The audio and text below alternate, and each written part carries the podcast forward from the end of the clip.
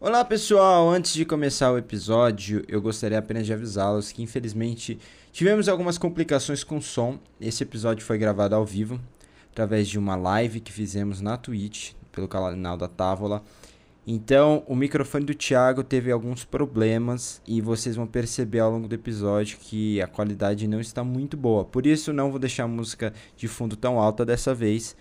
E peço desculpas, na próxima vez teremos uma qualidade de som muito, muito melhor. Então, espero que vocês possam aproveitar o episódio e até a próxima.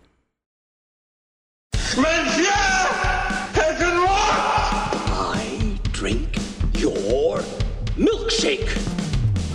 You don't understand. I could have had class. May the force be with you. That's a bingo. Frankly, my dear, I don't give a damn. We're not in Kansas anymore. Sejam bem-vindos ao novo episódio de um podcast que cai. Estamos gravando na terça-feira, dia 24 de março, em meio à quarentena. Já são duas semanas de quarentena. Você lembra do Top Gun, Ti? Lembro. Tem uma cena em Top Gun que o Val Kilmer tá na. Ele tá numa prisão. E aí ele tá marcando na parede, assim, quantidade de dias, né, que ele já tá lá. Então tem vários, tem uma sequência de cinco. De cinco daqueles númerozinhos, sabe? É, cinco marca. risquinhos e um É, traço é, é um tracinho, exato. Tem cinco daquela sequência. Você imagina, caramba. Quanto tempo ele já tá aí? Mais de um mês, tudo mais. E aí, quando entra o policial, é, ele reclama com o policial e fala assim: Pô, eu já tô aqui faz 20 minutos e vocês não vieram fazer nada. É, a situação é meio dessa, né? Eu tô aqui já faz duas semanas e nada de se resolver isso. Vai ficar muito pior. Vai ficar muito pior, infelizmente, gente. É verdade. Esse é um programa pra gente fazer no futuro, inclusive, falar um pouquinho sobre a maneira como as pessoas estão lidando com a quarentena. A gente já fez, né? Podcast da semana passada, inclusive, um podcast sobre quarentena, com filmes e séries de TV pra vocês assistirem na quarentena. Se vocês não viram, não viram, por favor, procure aí no seu agregador favorito de preferência. Tem no Spotify, tem no Deezer, tem no Apple Podcasts, tem em tudo quanto é lugar, né, Nathan? Tem em tudo que é lugar. É, literalmente em tudo que é lugar, que agora a gente tá no YouTube também, tem no site da Endofilmes, tem em todo lugar pra você não ter que ficar procurando muito. Então só abre o seu agregador de preferência e procura um podcast que cai, que estaremos por lá, com certeza. Né, Tem o Spreaker também, que é de onde, onde o feed sobe. Então, assim, depende de você. É só, é só abrir lá e, e ouvir. Agora que todo mundo tá de quarentena, a gente vai fazer episódios de 5 horas, sabe? Assim, episódios de Meu Deus do céu, não, por favor. A gente vai fazer-. A gente vai colocar pra assistir o vento levou e a gente vai ficar comentando em cima. Que horror, né? Nathan. Que horror. Eu me recuso. É, Eu o Thiago recuso. já não gosta. É. O Ben Hur, Vento então. Levou, Vamos assistir, vamos assistir Charlton Heston e Ben Hur. É, que também tem quatro. Ou, ou Fanny Alexander, Bergman. Aí Oh, sim, quatro, quatro. Calma, Natanael, calma, calma, calma, calma. É, vamos, vamos lá, vamos pra pauta antes da gente começar a surtar aqui. É, hoje a pauta é bem livre, né? Muito maluco. A gente tem que discutir basicamente uma coisa que aconteceu no Twitter algumas semanas atrás. O Sam Ismail, que é o criador de Mr. Robot, acho que todo mundo conhece Mr. Robot.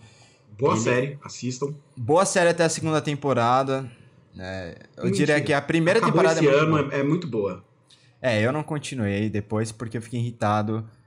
Eu, eu tenho muito disso, sabe? A série me irrita numa temporada profundamente, eu desisto dela. Eu não, eu não tenho muito tempo pra ficar gastando com série. Tem umas séries que eu fico insistindo, não sei porquê, cara.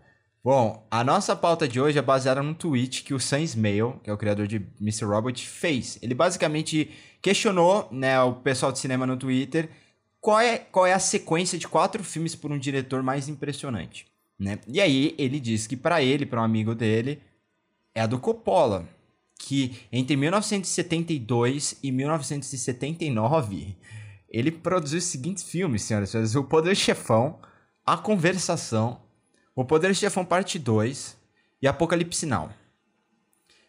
Esses quatro filmes, se você não viu, tenha em mente que eles ganharam duas palmas de ouro com a Conversação em 1974 e o Apocalipse Now em 79.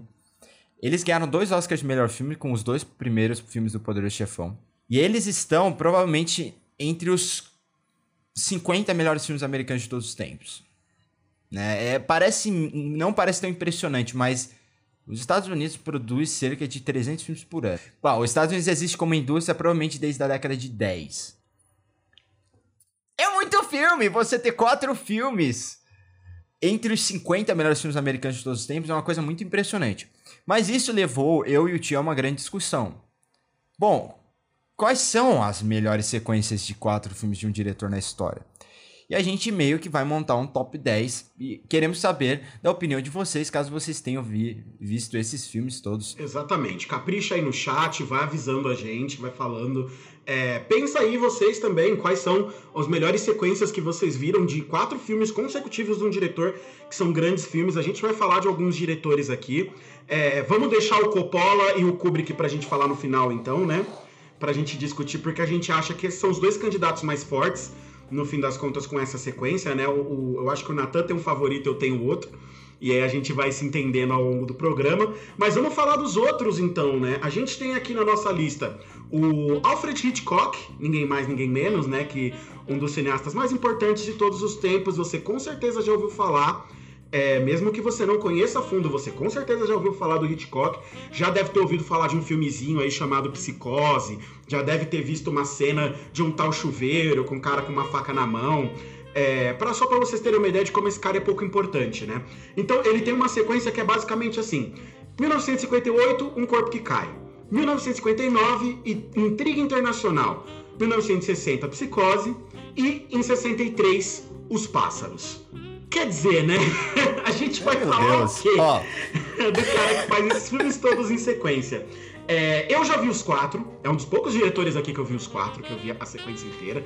É, como vocês, é, quem acompanha o podcast já sabe que o Nathan é, é muito mais cinéfilo que eu, apesar de eu ser bem cinéfilo também, o Nathan assiste tudo.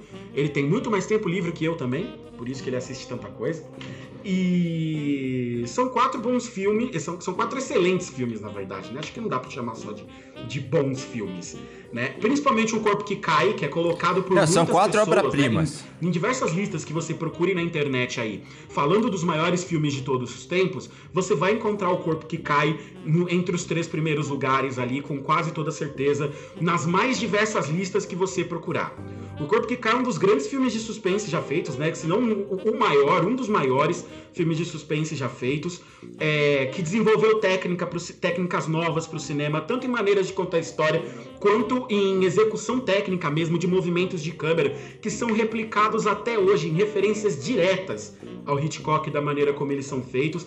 Então, eu acho que de todos os filmes aqui, apesar de Psicose ser mais conhecido do grande público, eu acho que dos quatro filmes do Hitchcock, Corpo que Cai é de longe o melhor. É, é, isso é importante pontuar por quê? Porque nessa discussão sempre vai ter um filme mais fraco, né? E a gente vai, a gente vai E no fim das contas é esse filme que desempata, né? Exato. Porque assim, a gente vai fazer questão de enaltecer a principal obra-prima desses quatro. Não vai dar pra falar de dos quatro de cada diretor, mas a gente vai enaltecer a principal obra-prima e vai discutir o que teoricamente seria mais fraco, né? Essa sequência do Hitchcock, ela é muito importante porque assim, Psicose é, é um filme revolucionário, é um filme que desafiou censuras, né? Tem até aquele filme Hitchcock, que é sobre o, a produção de Psicose. Esse filme é horrível, por sinal, não assista esse filme Hitchcock, porque é super caricato. Tem o Anthony Hopkins com aquela maquiagem, sabe? É muito feio. Mas ele é interessante do ponto de vista de entender como ele desafiou a censura para conseguir produzir aquele filme. Lembrando que ainda existia aquele o código Reis, ele estava enfraquecendo, mas o código ele só perde força, ele só morre por completo e lá para 67. Explica um pouquinho melhor para os nossos ouvintes o que que é o Código Reis, Nathan. Bom, gente, vamos lá. Em 1934, foi reforçado um código de censura. Proibiu que algumas coisas fossem mostradas na telona. Basicamente, proibiu que, por exemplo, eu atirasse em alguém e no mesmo plano eu mostrasse a, a arma apontada para a pessoa, ela recebendo tiro e ela sangrando. Proibiu sangue. Por isso que você vê os socos, é, cenas de guerra e nunca tinha sangue. Por isso que eles inventaram uma coisa que é a fumaça saindo quando você leva um tiro. Não sei se é o caso de você, mas se vocês atirarem em alguém, vocês vão perceber que não, não sai fumaça. Não sei se vocês já tiveram a oportunidade de atirar em alguém antes. É. Mas é sério, se vocês procurarem vídeos assim de tiro mesmo, você vai ver que não sai fumaça, mas por causa naquela época você não podia mostrar sangue, eles criaram aquilo como uma forma de deixar claro que a pessoa foi atingida pelo tiro, né? E até hoje eles usam isso porque é meio que o que as pessoas entendem como real, mas não é real. Só foi algo criado. É que nem o café da manhã de ovos com bacon, que não, nunca foi um café da manhã tradicional do americano.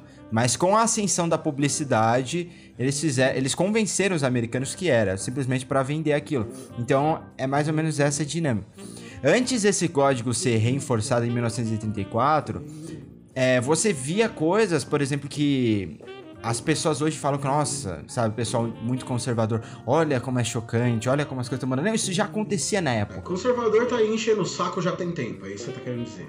Por isso que se você ver filmes antes de 34, você vai ver temas que ficaram praticamente proibidos depois. Você vai ver filme do Lubitsch, em que uma personagem feminina, é, claramente e sem culpa alguma, não, é, tá, tá se relacionando com dois caras ao mesmo tempo. Você vai ver a Marlene Dietrich no filme Marrocos, de 1929, se eu não me engano, de 1930. Ela vestida de terno e gravata, ela dá um beijo numa, numa outra mulher lá naquele filme. Você vai ver no filme Asas, que também tem um, um beijo gay assim no fundo. E o filme é de 1927 ou 29 Asas não lembro agora. Acho que é de 27 o Asas, que é o filme produzido pelo Howard Hughes, inclusive. Lembremos que a década de 20 foi a ascensão é, dessa parte liberal, né? Você lembra, as mulheres usavam aqueles vestidos, não tinha essa necessidade de, de usar é, muito sutiã, a ascensão do jazz, da música popular. Então, isso fazia parte da cultura norte-americana naquela época, mas como o conservadorismo ainda mandava basicamente no país todo, e com o crash da Bolsa em 1929 foi eleito um, um presidente que era ultra conservador, né? O, o, Roosevelt, que é o cara que determinou a lei seca, que só criou mais problema, como a gente já sabe hoje. É, ele suportou a, a criação desse código, que é o Código Reis, né? E aí meio que todas as questões morais é, prevaleceram sobre o que o diretor queria mostrar, sobre o que a história queria ensinar. Só que aí eles encontraram uma forma de burlar esse código através da criatividade, né? Então eles usavam muito. Como é comum dos artistas em geral. Exato. É isso que a gente faz. Se limitam a gente, a gente acha um outro jeito de deslimitar. Exato. E uma dessas coisas é tem um filme de. Tem um filme com William Powell e a Myrna Loy. Eu acho que é de 1938, né? De um desse, de um investigador. É tipo, é, é a versão cômica do Sherlock Holmes. É um cara super assim alcoólatra e a, eu acho que chama The Thin Man. Que a tradução literal seria o Homem Magro, mas o filme chama The Thin Man e acompanha o investigador. Né? E o final, na qual ele queria insinuar que o protagonista e a esposa iriam ter sexo, eles simplesmente colocaram os personagens dentro de um trem e o trem passou por um túnel. Eles mostraram o trem, o trem passando por um túnel de forma super criativa e isso conseguia passar pelo código Reis, pela censura. É, o Hitchcock, já que a gente estava falando dele, ele prestou homenagem, inclusive, a essa cena no final de Intriga Internacional. A mesma coisa acontece. É... E voltando ao Hitchcock, é por isso que é importante contextualizar, porque o Psicose é o filme que vai puxar os limites desse código. É o filme que vai mostrar sangue, é um filme que vai mostrar uma cena de assassinato. E, e ao contrário do que dizem, né? Porque tem uma lenda que o Hitchcock não quis filmar em, é, em cor para não chocar as pessoas com o sangue, né? E, ou porque a censura não permitiria o sangue vermelho sendo mostrado. Na verdade, não foi isso que aconteceu. O que aconteceu é que ele não gostou realmente da coloração do sangue no Technicolor. E aí ele preferiu fazer. É, e era caro, né? Não, não era um processo barato colorir filme àquela altura do campeonato. Era uma tecnologia que ainda estava sendo explorada no cinema. É... E tinham diretores que eram muito resistentes a usar, inclusive, né? E a começar a fazer filmes coloridos. Então, num primeiro momento, o...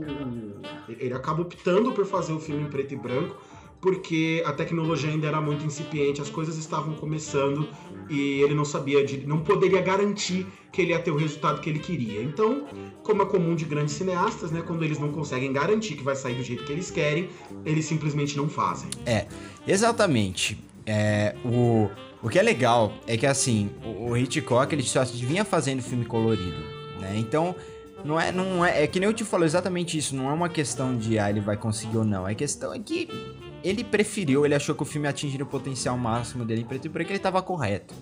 né? E não só ele era o único, o Bergman tinha, tinha problema com filme colorido até determinado tempo, o Tarkovsky, a gente vai falar dele ainda também. Mas essas... Assim como o som, né?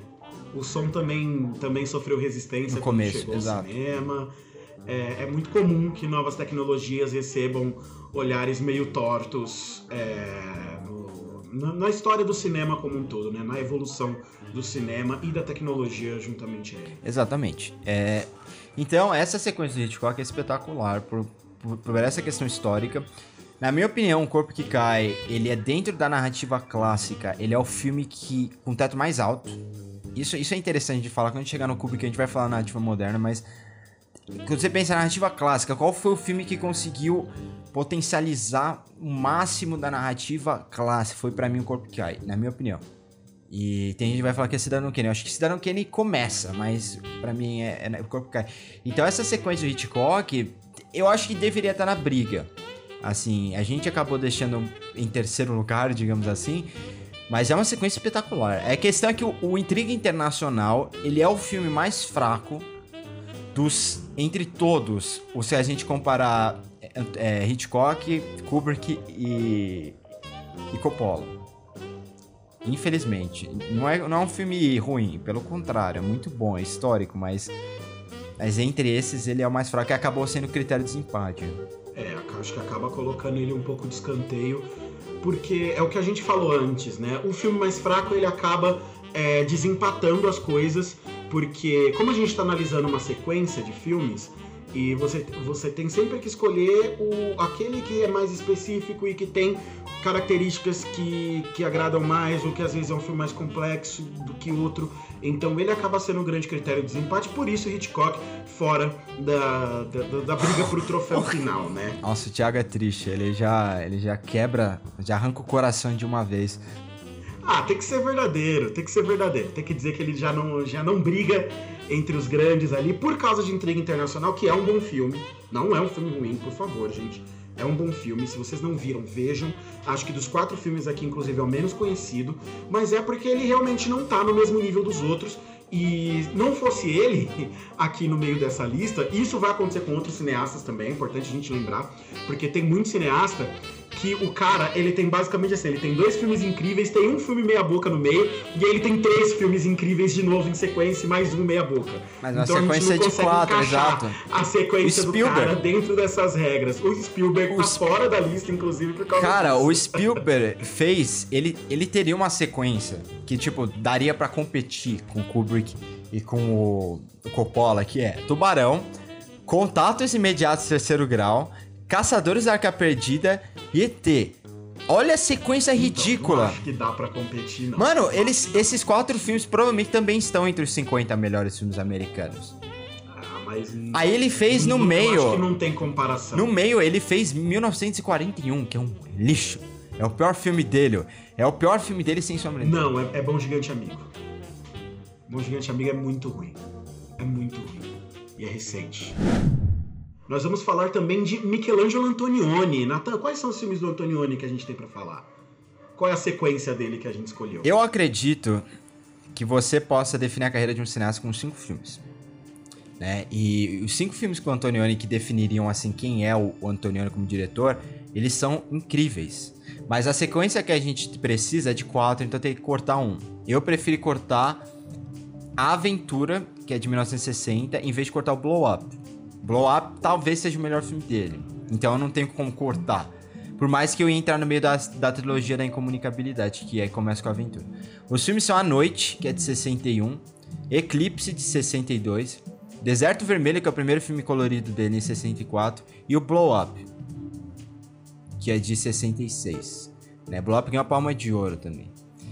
Gente, é difícil falar do Antonioni se você não tiver visto. O cinema dele é um dos cinemas mais, assim, ricos e desafiadores, assim, que, vo- que você vai ver. É um cinema... Visualmente complexo. Sim, né? sim, é um cinema de muitas possibilidades, é um cinema que beira o abstrato às vezes, porque os personagens. é- É um cinema muito formalista, né? É a forma, a forma sobre o conteúdo, sempre forma sobre conteúdo. E, e eu acho que é, é isso que é importante quando a gente tá falando dele. Essa sequência dele, é, de novo, é uma difícil de apontar qual é o melhor filme, sabe? Mas por que ela fica fora também dos dois, da nossa briga final ali? Apesar que a gente inclui sem dúvida no top 5, tem que estar no top 5. É porque os quatro filmes eu acho que eles não têm a mesma importância de alguns outros. Eu acho que é até uma discussão boa a gente ter aqui com o Fellini, a gente vai falar daqui a pouco, porque eu, por exemplo, eu prefiro essa sequência do Antonioni, de quatro filmes. Mas essa, a sequência do Fellini tem dois filmes que são muito mais importantes para a história, assim, para o desenvolvimento do cinema do que a sequência do Antonioni. V- vamos misturar aqui já, então. Eu acho que cabe a gente falar dos Vamos, vamos juntos. misturar. Eu acho que cabe a gente falar do, do Antonioni e do Fellini juntos. É, do Fellini eu confesso que eu não vi o- os quatro. Eu não vi o, o- eu não vi oito e meio e não vi Noites de Cabrilha. Não vi nenhum desses dois. É, eu vi só La Dolce Vita e Julieta dos Espíritos. Mas do Antonioni, especificamente, cara, é, eu não sou um grande fã de Eclipse. Eclipse, provavelmente. Ah, eu não sei dizer, cara, porque se eu te, te mostrar, sei lá, 35 filmes favoritos, assim, meus, os dois filmes do Antonioni que estarão na lista. Na verdade, eu vou ter três filmes do Antonioni talvez na lista, que é o Blow Up, A Noite e, e o Eclipse. Eu gosto muito de Eclipse. Eu acho que o desses daí, o que é menos melhor é o Deserto Vermelho, sabe? O Deserto Vermelho eu acho que é uma repetição de temas que ele já tinha, já tinha É, então, é que trabalhado. você tem uma compreensão também da obra do Antonioni muito maior que a minha. Você viu tudo, né, que ele fez. Eu não vi tudo dele, eu não tenho essa compreensão da obra por completo, então eu não tive essa sensação com Deserto Vermelho. É, eu, particularmente, gosto mais do cinema do Antonioni do que do cinema do Fellini. Eu acho que é um cinema que conversa comigo com mais facilidade. É, Blow Up tá entre os 10 melhores filmes, pra mim, já feitos de, de todos os tempos. É, e o Antonioni, a gente só viu, eu- vocês sabem, né? Eu e o Nathanael nós fizemos faculdade juntos também, né? Mais um da turma de cinema que abastece é, não só o podcast Cai, mas como a Távola também. E a gente só viu um filme do Antonioni na faculdade inteira. Né? O Fellini foi citado durante todo o curso, em diversas aulas. O Antonioni ele foi citado em apenas uma matéria e foi justamente semiótica. que é basicamente a parte mais lúdica e interpretativa possível da sua graduação em cinema. Então, o- a gente viu Blow Up e a gente viu em película. Né? O professor levou o projetor, ele botou o filmezinho lá e a gente assistiu o filme em película e é realmente uma outra experiência no, no de textura mesmo. Parece que alguém ligou as cores do filme. Parece que o filme tem o dobro de cor do que quando você assiste numa televisão ou algo assim. Então, para quem há muito tempo, tal, talvez vocês sejam um pouco mais velhos, já tenham visto filmes rodando em película no cinema, né? Mas se você é mais novo como nós, né, e perdeu boa parte dessa janela, né, já chegou, é, começou a ir ao cinema já muito próximo ou já dentro da área do digital, é, é uma experiência diferente você ver o filme em película e eu acho que foi isso que me fez me afeiçoar tanto a, a Blow Up. Então, pra mim, o- o- eu gosto mais do cinema do Antonioni. Eu acho A Noite um filme inacreditável, estúpido de bom, sabe? É um filme sensível, é um filme complexo, difícil pra caralho de fazer. Mas assim, é incrível, é incrível. É- e é um dos que as pessoas menos viram. Então, se você tá procurando recomendação de filme, você está no lugar certo. Bem-vindo à Távola, bem-vindo ao podcast que cai. Aqui tem recomendação de filme pra caralho pra você assistir. Filme antigo, filme velho, mas o filme é bom, cara. Então, A Noite do Antonioni, vejam esse filme. Eu acho que é o seu favorito daqui, né, Natão? Você Eu amo a noite. Não! A, ó, a, a noite é, é um dos meus cinco filmes favoritos. A- eu amo a noite. A noite é uma. é- meu, a noite é perfeito. É, é uma dança. Ele é um filme seu complexo sobre relacionamento. E ele não fala absolutamente nenhuma palavra sobre relacionamento. Ele não tem discussão. Ele é um filme sobre olhares. É um filme todo movido através de ação. Meu, assiste à noite. É, é assim, é espetacular. Mas é legal fazer o paralelo. Outra coisa que é importante, né, isso que você falou. As melhores cenas que o Antonioni compõe, geralmente não tem fala. Ele consegue fazer cenas tão impactantes e tão fortes, sem uma fala que seja. É só plano contra plano e a reação dos atores e, e as coisas acontecendo, e não tem fala. Isso é muito incrível, isso é muito incrível. Sim, ele era por isso que ele era conhecido como cineasta da incomunicabilidade, né? E não é que ele não sabia se comunicar, é que o cinema dele era muito de ação e que o fato dele, a dificuldade das pessoas de realmente se comunicarem entre uma, umas das outras, né? era o que movia a basicamente a trama dos filmes dele. E, e o mais, eu acho que o mais marcante nisso é justamente o que a gente deixou de fora, que é a aventura, né? Porque tem momentos cruciais, assim, bem pontuais. Eh, Tem uma coisa, por exemplo, se a gente esse rastro de ódio, tem um tipo de cinema que é, o diretor deixa pistas sobre exatamente o que ele, aonde ele quer chegar, porque ele não vai te falar, ele não vai te mostrar, ele não vai fazer que nem o Nolan, que pega um papel, abre assim, ó, e faz um furo no meio do papel, é, não, Pra explicar um buraco de é minhoca. pra explicar um buraco de minhoca. Pela décima Nunca nona vez, só nos filmes dele. Exa- Exato. Então, é um cinema que ele vai te dar pistas de onde ele quer chegar, é um cinema que você tem que prestar muita atenção. Por isso que é tão importante ver um filme desse, por exemplo, na, na telona. Porque você não tem outras distrações, cara. Isso que é difícil. Mas assim, se você é uma pessoa que consegue se concentrar bastante, assiste em casa, porque é uma experiência espetacular. Né? E assiste a trilogia da incomunicabilidade. Mas é legal fazer um paralelo com Fellini, porque em 61 saiu A Noite e saiu A Doce Vida. O Fellini, ele é um cineasta que ele nasce no neorrealismo italiano. Ele foi um dos roteiristas de Roma Cidade Aberta, em 1945. Que é o filme que marca do Rossellini e tudo mais. E aí, ao longo da carreira dele, ele vai mudando para esse cinema moderno. Então, ele vai fazer A Estrada em 52, que era o filme fazer do Kubrick, inclusive. E em 57 ele faz Noite de Cabiria, que ainda tem resquícios do neorrealismo. A Doce Vida ainda tem resquícios do neorrealismo. E aí chegamos em Isso eu acho 8,5. bondade sua ainda, mas É, é. é O A Doce. Vida ainda é bem. É, ela é bem neorrealista, né? E aí chega com o. O 8,5 e aí o cinema dele muda. E aí a gente entra no que chama-se de realismo fantástico, que é basicamente essa coisa ainda neorrealista que ele tem de você tratar temas atuais, temas reais de uma forma real, mas você ser poético contra, é, ao contar essa história. O 8,5 ele é essa quebra na forma de narrativa do Fellini. Por isso que é tão importante. É um filme que tem a linguagem de sonhos e que ele vai abordar de novo no Julieta Deus Espíritos, que ele vai abordar de novo no Amarcord, no Roma. A carreira dele muda daí pra frente, né? É isso que é, isso que é interessante. É muito que nem.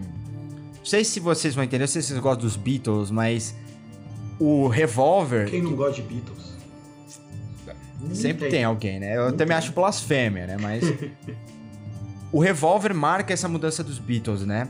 E você vai, por exemplo, o Rubber Soul, o Help já tem características dessa nova fase deles, mas eles ainda estão presos à primeira fase deles. E aí o Revolver quebra com isso. E o 8,5 é isso pro Fellini. Mas é legal você ver a diferença entre os dois diretores, né? Porque o, o, o Antonioni é muito diferente do, do, do Fellini. Ele é muito diferente. É diferente da gente olhar na, na França, né, Ti? E a gente comparar, por exemplo, Godard, Truffaut, Rivette, que são diretores que têm alguns pontos em comum, né? E eles se divergem convergência, até por fazerem parte exatamente do mesmo movimento cinematográfico nascendo, né? Sim. Então E eles eram amigos. Exatamente, eles eram amigos, é, trabalhavam junto na caia do cinema. E aí, eles fazem um cinema parecido no começo. Agora, no lado do, do- da Itália, não. Você tinha os três principais diretores do modernismo, que é o, o- é o Visconti, é o, é o Fellini e é o Antonioni, depois o Pasolini. Eles eram muito diferentes. Eles eram muito diferentes, até porque o Visconti e o Fellini são do sul e o, e o Antonioni é do norte. Então ele tem esse cinema nortista que é, que, que é muito forte. Mas essa lista do Fellini também é espetacular. A gente tá falando de 8 e meia, Doce Vida, são 100 dos melhores filmes da história. Sabe? E você fazer esses dois filmes em sequência é. Meu, é. é- devia ser proibido, sabe? Fazer dois duas obras-primas desse tamanho. É que a gente não chegou no Kubrick ainda, porque, meu Deus. É verdade, é verdade. Mas, assim, a, a gente pode ficar a, a tarde inteira aqui falando de cinema italiano, traçando paralelos entre um diretor e outro, e fazendo nossos pulos pro cinema francês sempre que possível. Mas vamos viajar um pouquinho? Vamos sair dessa parte mais, mais claustrofóbica, por assim dizer, ali da Europa. Vamos pra uma parte mais gelada. Vamos falar Tarkovsky, Natan. Vamos filosofar, gente. Vamos sentar aí. Vamos lá. Se você e aí está eu de quero ver você explicar para os nossos ouvintes e espectadores o porquê que o Tarkovsky não tá lá em cima nessa nossa lista. Por favor, É muito explique. simples. Eu vou explicar pra você. Hum. É o seguinte. É que até você terminar o primeiro filme do Tarkovsky, você já assistiu todos os outros. Então, é essa. Que blasfêmia! É, é blasfêmia, desculpa. Não era isso que eu queria dizer, é verdade. Que blasfêmia, meu Deus! Eu amo o Tarkovsky, não, não me leve a mal. É, ó, o Tarkovsky fez. Essa sequência do Tarkovsky é ridícula, mas eu ainda acho que, por exemplo, o Espelho. E o Andrei Rublev, que não é um filme que eu gosto muito, é o filme que eu menos gosto dele, mas ainda é um baita filme. Pra você ver o nível dele. A verdade é que assim, o Tarkovsky. pro- Dois dos melhores filmes dele foi no final de carreira, que é o Nostalgia e o, e o Sacrifício, que é o meu filme favorito dele. Só que eles não, ele não faz parte dessa sequência, porque entre o, Desculpa, entre o Stalker e o, e o Nostalgia teve um filme no meio. O, ce- o Tarkovsky era um diretor, você tá falando do preto e branco, ele não gostava de fazer filme colorido. Por quê? Por causa que na, na cabeça dele, quando você faz um filme colorido, as pessoas prestam atenção mais na cor do que na composição. Ele queria chamar atenção pra composição. E por isso ele só foi fazer filme colorido com Solaris em 72 e ainda assim tem cenas em preto e branco.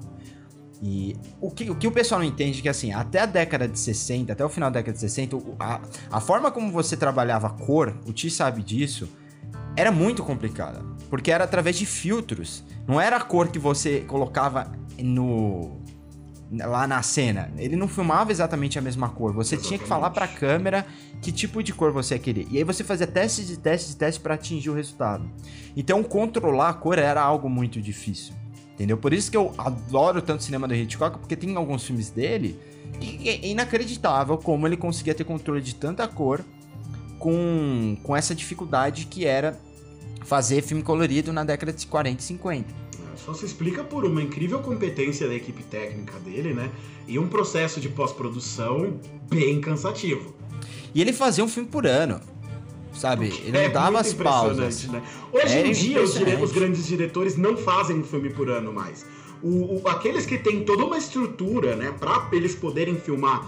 E quando eu digo toda uma estrutura, eu quero dizer, aqueles que têm um estúdio por trás deles o tempo inteiro ali falando, faça o seu filme, tipo Spielberg, tipo Scorsese, os caras fazem um a cada dois anos. Essa é a média desses diretores. Fazer um filme por ano é uma loucura incabível para um diretor que fica sete meses só fazendo uma pré-produção, mais quatro meses gravando e mais um ano de pós-produção muitas vezes e vai rolar de cada filme. Então, um filme por ano é, é uma loucura. Significa que o cara, enquanto ele tá pós-produzindo um filme, ele já está pré-produzindo outro. Quando ele, quando ele termina de pré-produzir outro, ele está gravando o outro, para que assim que ele terminar de gravar, ele comece a pré-produzir o próximo.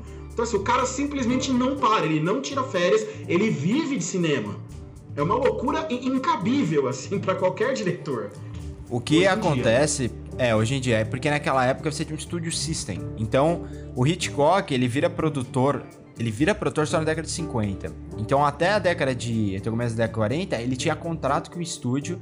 E assim, se o estúdio falar, você tem que produzir esse filme, ele tem que produzir. O lado bom disso é que você não precisa se preocupar muito com a pré-produção, porque o produtor meio que manda, né? Então, é ele que vai definir muitas das coisas. O diretor é responsável pelas questões que são colocar as coisas dentro de um quadro e movimentação, fala dos atores. Isso é o diretor responsável, mas na- o corte final, o cenário, o roteiro, isso eram responsabilidades dos produtores. Então, mas mesmo assim o Hitchcock na década de 50, pô, tem aquela sequência dele que é que ele tem o quê? Quatro filmes em três anos. Ele já era produtor. E nessa sequência ele faz Janela Indiscreta, M. M não, desculpa, o Disque M para Matar, que, que saiu em 3D na época. Bastante bom lembrar isso. É, foi um dos primeiros filmes a ser exibidos em 3D. Então, é, é- é surtado imaginar o que o Hitchcock fazia, né? E, e- e ainda mais com essa questão da cor. E aí, voltando pro Tarkovsky, ele só vai fazer, tentar trabalhar com cor quando a- tem essa evolução do Technicolor e aí você realmente consegue filmar a cor que você tá vendo. Mas o controle era muito maior ainda, né? Porque você não tinha correção de cor, não tinha como você fazer grading depois. A correção de cor só aparece no final da década de 90. Então, todos esses filmes que você vê, que nem o esse eu acho espetacular também, o Conformista, que é um filme colorido dos mais bonitos que você vai ver. É um filme que tinha. que os caras ar- arranjavam um jeito através da iluminação e do cenário pra pra deixar com a cor que eles queriam, né? Às vezes até Eu, eu acho isso a mais profunda bruxaria, assim, porque os caras faziam coisas. Você consegue, com alguma, com alguma dificuldade, mas você consegue encontrar na internet aí vídeos que comparam, né? O, a, a filmagem bruta com depois da tratação, depois do tratamento. E se você acha que a galera que faz color grading hoje em dia, e, eu, eu assim, pelo amor de Deus, eu estou longe de criticar. Se você acha que a galera que faz color grading hoje, ali no Da Vinci e tudo mais, que fica equilibrando as cores do filme, temperaturas de cor e tudo mais, se essa galera é ninja hoje, você imagina aquela galera que fazia em Technicolor. Porque, cara, tem, tem, tem situações dos caras terem que tratar o filme em si ali e, e mudar, e jogar uma gotinha ali pra fazer com que a, a, a cor mude um pouco. É, é- é um trabalho minucioso, assim, de, de- profissionais que nunca, nunca ganham esse reconhecimento todo pela, pela literal mágica né, que eles fazem com o filme. Mano, é inacreditável. Tinha, tem cineastas, o, o Jonet, que é aquele cineasta francês que dirigiu o Amélie, né, o, o, destino, o fabuloso destino de Amélie Poulain, ele usava um tipo de película que era tingida. Ela tingida meio que dourada e, e aí ele amarelada, né? E ele conseguia aquele look amarelado, né? Mas não tinha grading. É, tem um filme também que o, é um filme do do Lelouch, do Chloé Lelouch, que se eu não me engano é um homem ou uma mulher, que é francês, e, e é engraçado, porque o que acontece? Naquele filme, acabou o dinheiro pra comprar a película colorida. Então, eles tinham que usar película preto e branco. Só que pra usar película preto e branco, é, ia dar um contraste muito grande com as cores que, já tinham, que eles iam filmar. Então eles mesclaram é, quatro tipos de películas, né? Película em sépia, película em preto e branco, película em, em azul, tingida de azul, e a película colorida. E aí o filme fica totalmente impressionista, né? Vira, vai mudando. E o Tarkovsky vem fazer um pouco disso também no Solaris. Ele usa essa película preta e branca, a película azul e a colorida. E é legal ver essa experimentação. Mas, X, tem uma coisa muito legal no Solaris, isso é uma curiosidade. Tem uma sequência. E eu adoro quando os cineastas meio que fazem isso, mas tem uma sequência no meio do começo, assim, no meio do começo mesmo de, de Solaris, que é só o cara andando pelas ruas ali da Rússia, tem, indo para o aeroporto. Aeroporto não, né? Porque ele vai pegar um foguete. Então não é o aeroporto que ele pega um foguete, desculpa. Mas Uma ele tá indo lançamento. pra base de lançamento. E ele tá passando na cidade. E o Tarkovsky fica uma sequência, eu acho que de uns 15 minutos. Só do carro andando. Por que o Tarkovsky fez isso? Aí vem os críticos, os críticos vão alegar que é isso, que é que não sei o que, que é pra mostrar a intensa eh, quantidade de informação da cidade grande, porque tem toda essa questão do contraste entre base, né, do campo, da cidade, da, do jardim, das folhas e, e a cidade, o caótico. Na verdade, não tem nada disso, né? O, o Tarkovsky, ele queria que as pessoas que não tivessem paciência para lidar com o filme fossem embora do cinema logo de cara. Então, ele colocou uma sequência de 15 minutos em que nada acontece para convencer quem não tivesse paciência a ir embora do filme, porque eles não iam entender o filme, o filme não era feito para eles. Eu, particularmente, sou muito fã do Tarkovsky. Acho ele um puta diretor. É, um do- é- é mais um dessa lista que eu vi todos também que estão aí. Eu vi os quatro filmes, inclusive a gente não falou os quatro filmes, então pra você que nos escuta e que nos, que nos acompanha ao vivo. 1966, Andrei Rublev. 72, Solaris. 75, O Espelho. E 79, Stalker. O Nathan já falou de todos os filmes, mas essa, são a- essa é a nossa sequência. Fala, Nietzsche. O espelho, ele, ele é uma narrativa totalmente não linear. É muito difícil. E eu, eu, eu falei isso no Twitter há pouco tempo. O Tarkovsky é o único cineasta, na minha opinião, que é impossível se copiar. É impossível. Você já viu gente co- querendo copiar Bergman, já viu gente copiando Spielberg a rodo, a Scorsese a rodo, é, Hitchcock tentam Eu também. acho que isso é uma característica, uma particularidade da escola soviética de cinema. Todo mundo que está mais ligado à escola soviética acaba tendo uma assinatura muito própria na maneira de fazer filmes mesmo, e isso impacta de diversas maneiras. né? A gente teve inclusive contato na faculdade com muita literatura do que esses caras escreveram, porque além de cineastas, eles eram teóricos, então eles escreviam muito sobre cinema, eles escreviam teoria de cinema, né, para outros cineastas lerem e entenderem a maneira como eles enxergavam o cinema. E eles também escreviam sobre marxismo, muitas vezes. E às vezes eles escreviam os dois juntos. Você não lê Eisenstein sem entender é, você, não entende, você não lê e entende Eisenstein sem entender o que acontecia na Rússia na época que o Eisenstein estava lá fazendo os filmes dele. Sabe? Então eu acho que isso é uma particularidade realmente do cinema soviético. Todo mundo que estava ligado, que tinha uma ligação, seja na própria Rússia, na, ou nos, países, nos outros países ali que compõem a União Soviética, tinham essa, essa particularidade de ter um cinema que era pensado para ser um cinema mais intelectual né? Que é pra ser, era para ser um cinema mais cabeçudo, como a gente gosta de usar o termo aqui no, no podcast, né? Era para ser um cinema que é exatamente que desafia a, a, percepção e a compreensão das pessoas em relação aos filmes. Então, o Espelho é um filme todo torto, é um filme todo estranho, mas que eu, eu confesso que a primeira vez que eu assisti o Espelho, eu saí assim, terminei o filme e falei que negócio maluco, eu acho que eu não entendi porra nenhuma. Eu vou ter que assistir de novo. Eu fui lá reassistir, absorvi algumas coisas a mais, o filme funcionou, hoje eu gosto muito. É, mas o Tarkovsky, e aí falando do porquê que eu entendo a decisão do Nathaniel de colocar ele um pouquinho mais abaixo aqui na nossa lista, o interessante do Tarkovsky é que é o seguinte, Solares e Espelhos são dois puta filmes. São dois filmes incríveis que, que, que merece, sem sombra de dúvida, ser assistido. Mas Andrei Rublev e Stalker são bons filmes, mas também não estão no mesmo nível. Então, no ah, caso eu... do Tarkovsky, eu acho que ele tem dois filmes ali que não acompanham o ritmo dos demais. Até porque se acompanhassem, aí ele provavelmente seria o melhor da nossa lista. O Andrei Rublev, o próprio Tarkovsky, ele, ele, ele viria a dizer que para ele não era o melhor filme dele. Até porque ele sofreu muito com a pressão do primeiro filme. É, o, filme, ele falou, o filme mais difícil de fazer é sempre o segundo filme. Porque o, o primeiro, quando é muito bom, ele, ele leva a pressão pro segundo e dá essa expectativa. O primeiro filme do Tarkovsky é infância de fã. É incrível. Né? E a gente falando muito do, do realismo fantástico, o Tarkovsky tem muito disso, né? né? Tem o... Tem até o Drink Game do Tarkovsky, inclusive, que é toda vez que alguém levitar num filme do Tarkovsky, você dá uma... Você vira um... É verdade verdade. Todo filme Tarkovsky tem alguém levitando, e isso faz muito parte desse cinema poético dele. Mas é um, é um cineasta realmente muito difícil. Eu acho o Stalker melhor que o Espelho. Eu não gosto mais do Stalker, eu gosto do Espelho, porque eu acho que o Stalker, ele é um, ele é um filme que até pro nível do Tarkovsky, ele é, ele é muito lento. Ele é muito lento. E ele fica melhor mais pro final e o começo, mas o meio dele e, e, ó, eu não tô dizendo que é um problema, é um erro do Tarkovsky. Não, o Tarkovsky queria fazer exatamente isso, né? Mas é uma coisa que a mim não agrada tanto quanto a algumas outras pessoas. Tem uma amiga minha que acha Stalker o melhor filme dele.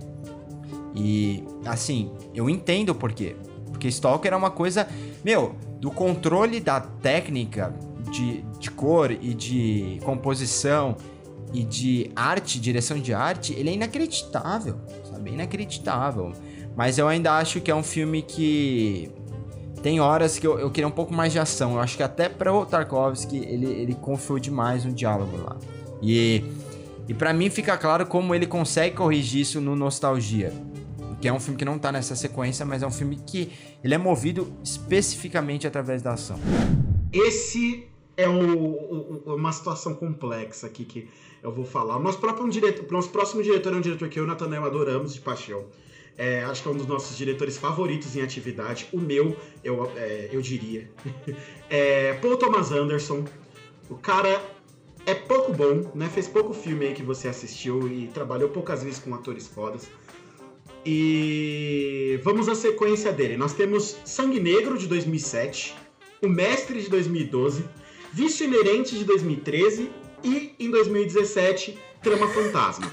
O que isso nos ensina? Que você não deve fazer um filme, um ano, lançar um, um filme um ano depois do outro, porque senão você acaba metendo os pés pelas mãos. Se não fosse vício inerente aqui no meio dessa lista, meu amigo, a gente teria Punch Drunk Love no meio da lista aí, e essa lista, aí essa lista seria perfeita. Não, aí não, o não, Thomas Anderson teria uma sequência de quatro filmes que seria avassaladora. O Paul Thomas Anderson, ele é o único cineasta. É, não, único não, mas ele é assim, desses cineastas mais modernos, eu acho que só ele e o, e o Kubrick tem uma sequência espetacular. Porque o, o Paul Thomas Anderson tem a sequência de Bug Nights, 97, Magnolia de 2000. Aí ele faz o, o Punch Drunk Love, que é o menos Embriagado melhor. de amor. Embriagado de amor, exato.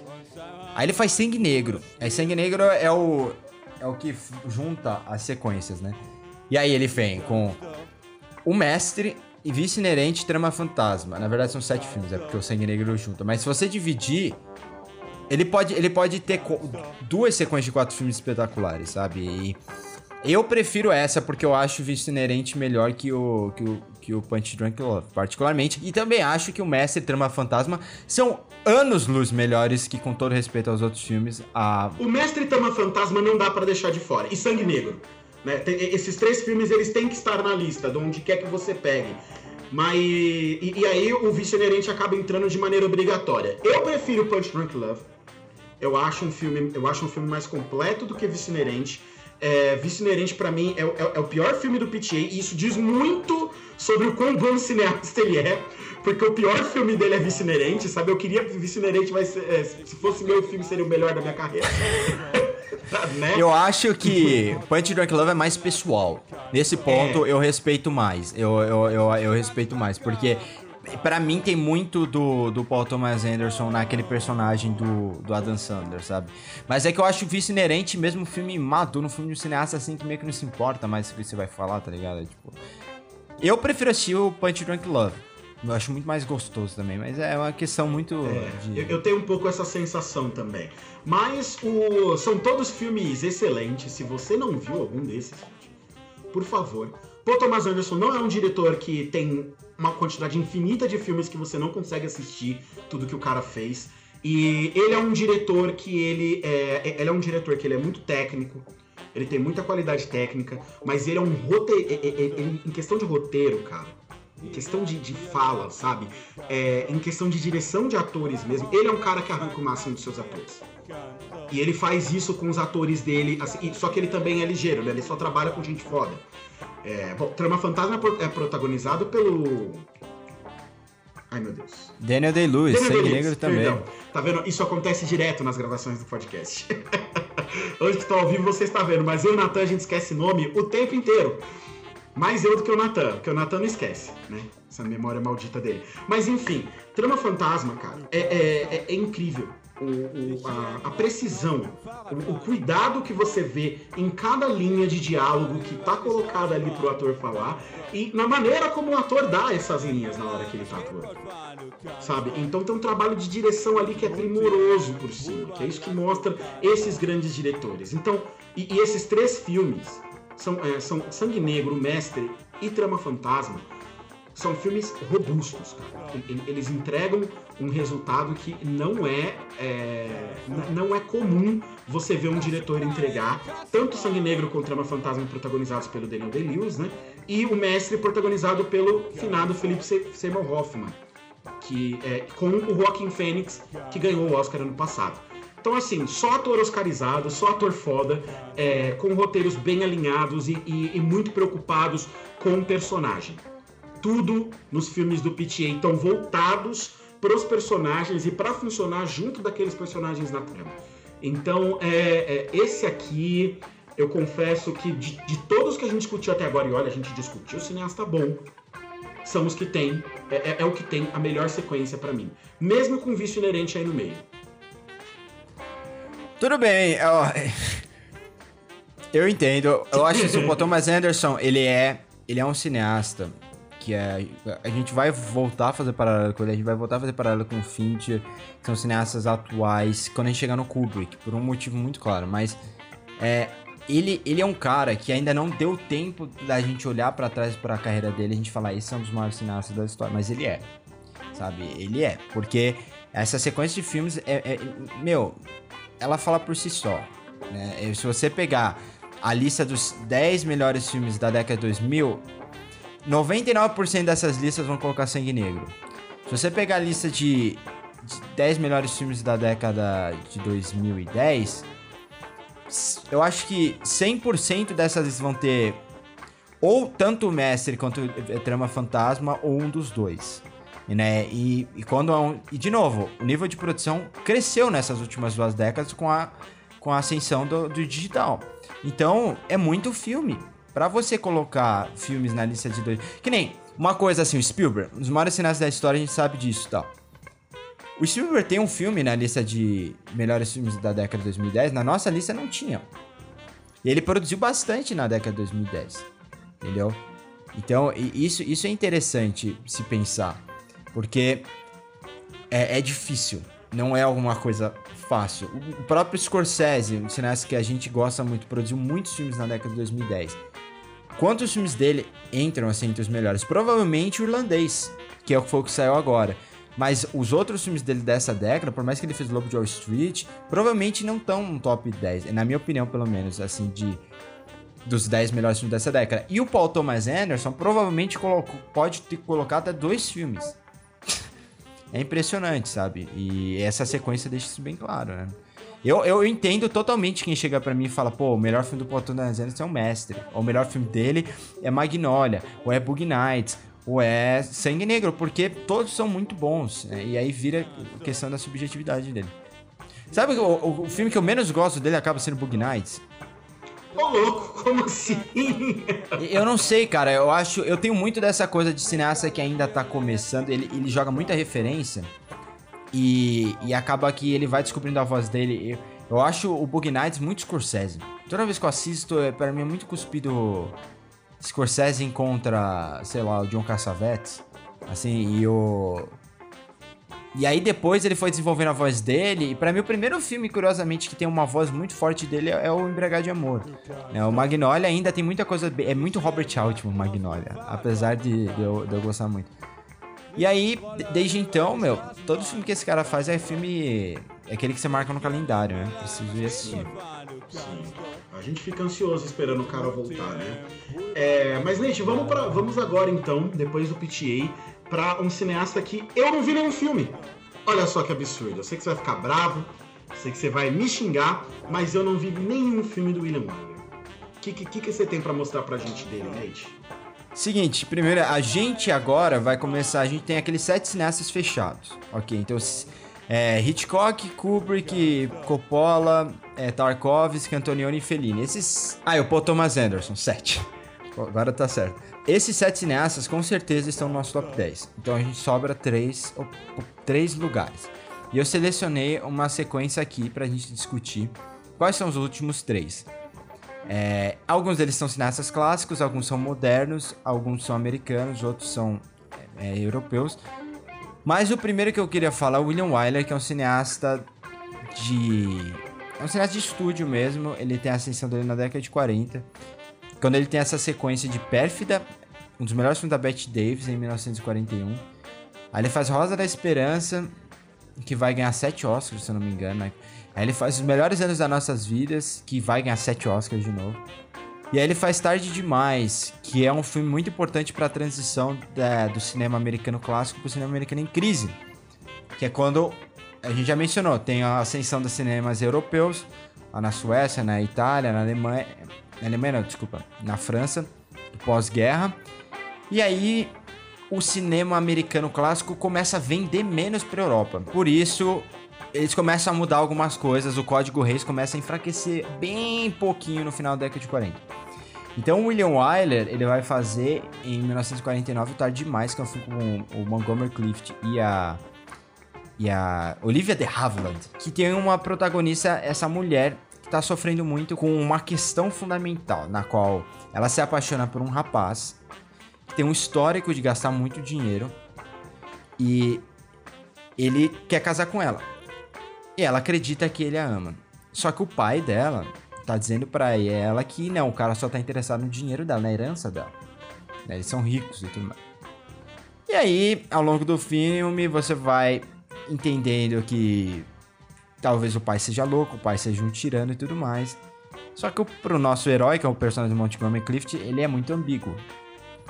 Né? E basicamente o que acontece ao longo do filme é que você começa a questionar se ele realmente está interessado no dinheiro dela. Ao final, não deixa isso claro. É um filme espetacular do ponto de vista clássico, Ti. Eu inclusive recomendo que você assista, porque ele tem três atores principais com técnicas totalmente diferentes de atuação. E é nesse ponto que eu quero frisar sobre o William Wyler. ele é um dos melhores executores assim da história. Ele sabia trabalhar com o ator, ele sabia controlar exatamente onde o ator devia olhar. E se você assistir esse filme, tem pontos muito legais em que você vê que o ator vira a cabeça e ele olha para um ponto e você fala, é o diretor que falou. É o diretor que pediu para ele olhar para aquele ponto. Não é, o ator não tem aquela liberdade. Por quê? Porque é, a Olivia de Havilland é de uma técnica clássica, né? Que é de ação e reação em que a reação é mecânica. Eu faço o que me pede. Não tem uma construção gradual que é ensinada, por exemplo, no Actors Studios sobre como eu devo ficar. Eu devo me lembrar de um momento em que eu fiquei feliz e aos poucos a memória vem à minha cabeça e é isso que vai me fazer feliz naquele momento. E o outro ator nesse ponto, que é o, o Ralph Richardson, ele é um ator clássico de teatro britânico. Ele tem uma elegância. Enquanto Montgomery Clift é um ator moderno do, do, do, Actor Studio. E isso acontece em vários filmes dele, né? Porque ele tá nessa fase de transição. Então é muito interessante a forma como ele dirige tudo isso. Essa sequência dele pra época, é, é, talvez tenha sido, se você se você vai falar de uma sequência de um diretor lá em 1960, talvez tenha sido a melhor sequência da história. Hoje se, se vê muito mais filmes, se tem uma outra perspectiva sobre tudo aquilo, mudou. Mas eu acho importante a gente considerar essa sequência por causa disso. Por causa da importância do William Wyler como diretor, né? Ele, ele é um dos caras mais queridos pela indústria. Se não me engano, ele deu três Oscars de melhor diretor. E, e essa sequência é uma sequência das mais premiadas da história do cinema, né? Só que, eu acho assim, tem um outro diretor, e esse daí você viu mais filmes dele, que é o Billy Wilder, que é considerado o maior roteirista da história. E ele tem essa sequência de Águia Solitária, Testemunha de Acusação, Quanto mais quente, melhor. E se meu apartamento falasse? Eu só não vi Águia Solitária. Águia Solitária é o, me, é o, menos, é o menos melhor. Aí realmente é um filme mais fraco. Mas, meu, ah, por sinal, Águia Solitária e Testemunho de Acusação são de 1957. Ele fez mais um filme em 1957, que é o Love on the Afternoon. Ele tem três filmes produzidos em 1957. E os três filmes são muito bons. Né? E antes eu sempre disso. me pergunto como o cara consegue. Ele se multiplica. E sabe qual foi o filme que ele fez em 56? Hum. Foi o. O Seven Year Itch, né? O Pecado Mora ao Lado. Um filme clássico a Marilyn Monroe. Olha né? Só. Então é uma sequência de filmes assim que é extraordinária. E também deve ser considerada. O Se Meu Apartamento Falasse, o Quanto Mais Quente Melhor, Quanto Mais Quente Melhor, são dois filmes feitos em sequência que para muita gente são duas das melhores comédias já feitas, né? Apesar que o Thiago acha as branquelas melhor quanto Eu nunca mais quente melhor. isso. Eu nunca afirmei isso. Nunca Ouçam um podcast da semana passada. Nunca fiz essa afirmação. Ouçam um podcast que vocês verão se a afirmação não é real. É uma blasfêmia isso. Mas tudo bem. É, tudo bem. Ele tem esse de acusação que quem já leu a Agatha Christie é, sabe que é uma peça muito complexa. Meu, ele domina. É muito bom. É uma das melhores adaptações, se não a melhor adaptação de Agatha Christie já feita. Uma ótima adaptação. Uhum. E assim, nenhum desses filmes é obra-prima dele, né? Esse é o ponto. Eu acho que é o ponto contrário a você colocar o Billy Wilder nessa lista, no top 10, é que a obra-prima dele não tá aí. Porque a obra-prima dele é Crepúsculo dos Deuses, né? Pelo menos da minha opinião. Acho que você Sim, concorda. sem dúvida. É, então. Então é, é isso que é, essa que é a parte chata. Você considerar. E, e aí a gente colocou outro diretor depois, também para se considerar. Esse cara, você só vai entender se você viu os filmes dele. A ideia era fazer um top 10, mas a gente vai passar dos 10 fácil aqui, né? Não, a, a gente tá considerando, porque a gente vai ter que eleger três. Então eu tô primeiro citando eles. Então vamos passar mais rápido sobre esses que faltam aqui, porque senão a gente não vai terminar nunca. É, o Charlie Chaplin, ele fez entre, 20, em 1920, entre 1925 e 1936 três também dos maiores filmes americ... americanos, é, produzidos nos Estados Unidos todos os tempos, que é o Em Busca do Ouro, O Circo, Luzes da Cidade e Tempos Modernos. Daí o menos melhor é o Circo, que é um grande filme ainda. É Luzes da Cidade, meu, criou a comédia romântica basicamente moderna. É, o Tempos Modernos é um dos 40, 30 melhores filmes americanos de todos os tempos. É um filme extremamente importante. Um dos mais É o filme- importantes de todos os tempos, né? É o filme que foi morder o Chaplin na bunda depois em 1950, quando o macartismo começou. Que aí todo mundo olhou pra ele e falou, é comunista. E, e era mesmo, era mesmo, mas não Era, tinha, que- era, não tinha é direito que a... a gente gosta dele. Que era É. vermelho que nem nós. É, mas, to- meu, tinham vários, né? Isso que é absurdo a gente falar do cinema americano da década de 30, 40 e mais. Tinham vários cineastas, eram, eram atores e cineastas. Eram de esquerda, né? O, o, tem um ator clássico, o James Cagney, ele, pô, ele participava, assim, de reunião como de comunista lá na década de 40. Ironicamente, ele cresceu, envelheceu e ele virou ele virou republicano na década de 60, 70. É umas coisas que eu não entendo, né? Mas Ou bem. você morre herói, meu amigo.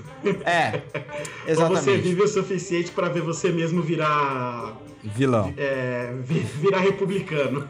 É, Eu tenho, Exatamente. um, um exemplo que eu gosto de citar, de citar sempre é do Dalton Trumbull, que ganhou três Oscars e era boicotado na academia porque. É que era roteirista, né? Era boicotado na academia, teve que ganhar dois dos Oscars dele, ganhou com pseudônimo, porque ele simplesmente era comunista, então ele tava na lista negra e ele não era votado. Então ele escrevia os, os roteiros dele com pseudônimo, entregava para as pessoas é, receberem, as pessoas recebiam o Oscar no lugar dele, mas o Oscar no final das contas era dele, que tinha escrito. Então, ele, só, só no terceiro Oscar ele foi receber realmente na premiação. Né? Porque ele já tinha passado a- o auge ali da Guerra Fria. tem uma coisa interessante sobre o Trumbo, e uma- isso é uma curiosidade também legal, porque o, ele pegou. Ele escreveu o roteiro de Spartacus, também não foi acreditado a ele. Mas o Kubrick, percebendo isso, ele tentou conseguir a- é, colocar ele como roteirista, né? E se quisesse se aproveitar, mas não vai ter diretor, não vai ter roteirista mesmo, vou colocar meu nome. E aí gerou um problema muito grande como com o Kirk Douglas, que era um ator que gostava muito do Kubrick, ele convenceu o Kubrick a dirigir Spartacus, e o Kirk Douglas era morreu agora, mas sempre foi liberalzaço, né? Sempre foi um progressista desgraçado. E ele defendia muito o Kubrick, o Kubrick não, o, o Trumbo, o Trumbo era amigo dele. E por causa disso, o Kirk Douglas nunca mais foi trabalhar com o Kubrick, porque ele ficou meio ficou irritado assim, que o Kubrick teria a capacidade de fazer isso. Ele queria que o Kubrick comprasse a briga junto, né? E como o Kubrick já era um grande nome àquela altura, seria um, um, um acréscimo muito grande. Mas em certo, em, em certo Kubrick era louco, Kubrick era O louco. Kubrick era louco, a gente sabe que é demais esperar dele que ele tivesse 100% conectado à realidade que ele vivia, porque o Kubrick vivia pensando em filme e Exato. era a vida dele mesmo. Era- Não era essa. tinha- Kubrick ele esperava realmente não tinha outros passatempos. O negócio dele era fazer filme e isso incomodava todo mundo ao redor dele. Exato, era. Quando ele tava fazendo um filme, era isso, e ele gostava muito de xadrez, gostava muito de jazz, mas são coisas que você meio que não faz com muita gente ao seu redor, né? São coisas que você faz ou com outra pessoa, aprecia sozinho, então. É, o cinema é, essencialmente uma arte coletiva. É, outro cara que tá aqui na lista, e esse é muito curioso, é o John Ford, também diretor de Rastro de Ódio. Na década de 30, ele fez três filmes em 1939. E os três são muito bons. É, é No Tempo das Diligências, A Mocidade de Lincoln e Ao Rufar dos Tambores. São três filmes incríveis. Eu São três filmes de western. É, Tempos de Gente viu na faculdade, inclusive. O, é um filme muito importante. É um filme. O, o John Ford ele tinha uma consciência absurda pro tempo dele. Né? E o Tempos das Diligências conta a história desse cara, desse. é, como é que eu falo? Pistoleiro que é preso. Né, e, e ele desenvolve uma relação com uma, com uma prostituta durante uma viagem de, na, na carroça de um ponto ao outro, né, nessas diligências que eles chamavam. É muito importante, é um filme muito sensível, 1939, mais um filme à frente do tempo deles. O Scorsese tem duas sequências difíceis. Porque não deu pra separar uma só. Eu não consegui. Separa duas. É, eu que- até queria discutir com você, tipo, porque eu não consegui escolher uma. É, Toro Indomável, Rei da Comédia, Depois de Horas e A Cor do Dinheiro. Ele faz essa sequência em seis anos, entre 80 e 86. E aí, em 90 a 95, em cinco anos, ele faz Os Bons Companheiros, Cabo do Medo, Era da Inocência e Cassino. Assim, eu tenho a minha favorita, e a minha favorita é sempre a que contém Touro Indomável. Que é meu filme favorito do Scorsese, É para mim um dos filmes mais bonitos a serem fotografados preto e branco na história. É, o Rei da Comédia é simplesmente incrível também. É, eu- só que eu acho esses dois os mais fortes aí da lista. Né? Depois, depois de horas, ok, A Cor do Dinheiro eu gosto. Acho que tá mais equiparado aos outros, mas depois de horas eu acho ele meio lento demais. Sabe? Depois de horas é lento? Eu acho ele lento demais, não sei. Depois eu, de horas é o filme mais frenéticos da história. Não sei, não, não, não compro. É um filme que não me, não me convence. Eu sei. O Scorsese, às vezes, ele tem filme, tem filmes dele que eu piro e eu fico absolutamente maluco. Eu quero assistir aquele filme umas 300 vezes. Porque eu acho o filme leve, eu acho o filme incrível de assistir, mas tem filme dele que simplesmente não conversa comigo. Isso aconteceu com Depois Não, isso eu entendo. Isso aconteceu com aquele mais recente dele, Silêncio. o Silêncio, é, que eu entendo, as pessoas falam, não, é um filme diferente do Scorsese, é uma outra pegada do Scorsese, cara, eu não compro.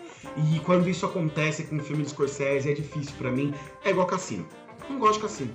Eu gosto de Cassino. gosto. Eu amo não gosto, Cassino. acho chato. Eu, eu gosto mais de Cassino que eu gosto dos bons companheiros.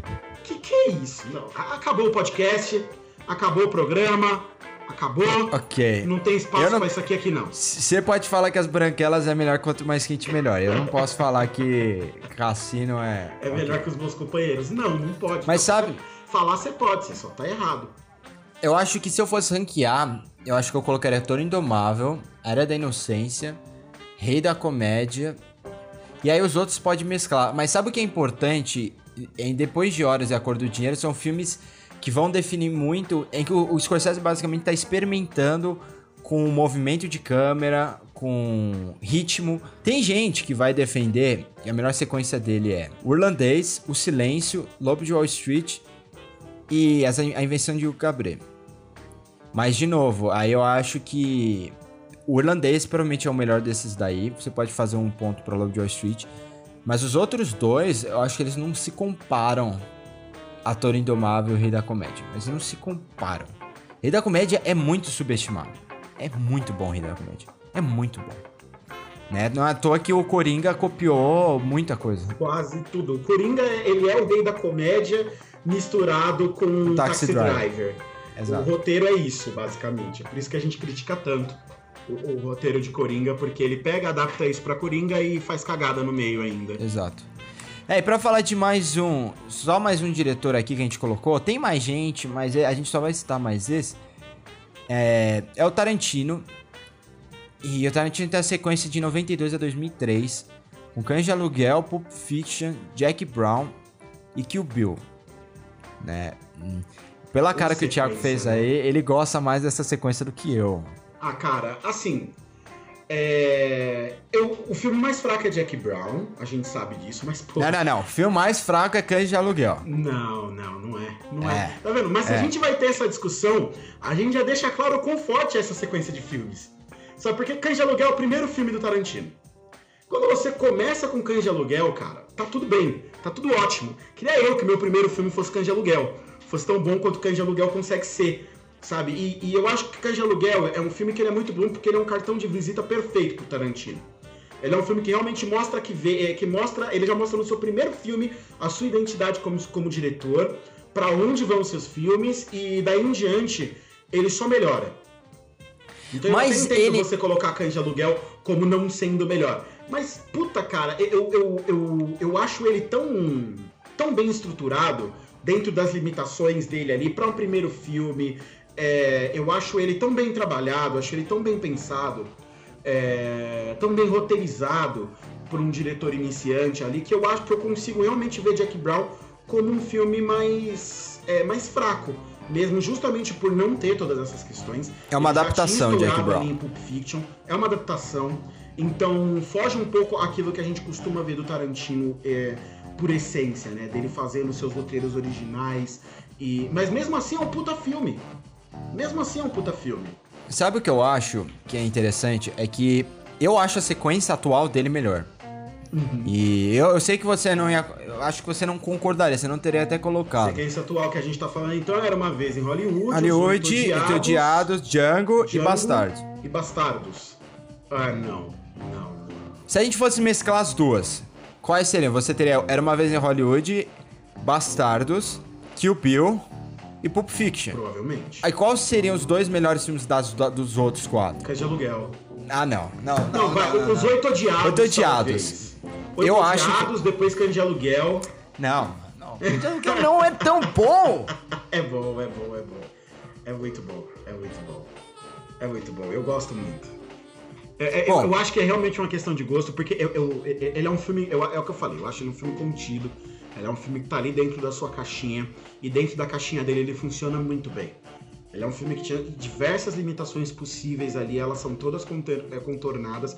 E é o primeiro filme do cara. É o primeiro filme É. dele, é o filme de estreia, é o filme de, de que ele mostra a cara dele pro mundo e aí ele vai estourar logo em seguida já com Pulp Fiction. Então eu, eu não consigo, até por questões de importância na trajetória do cineasta, eu fico com Cães de Aluguel.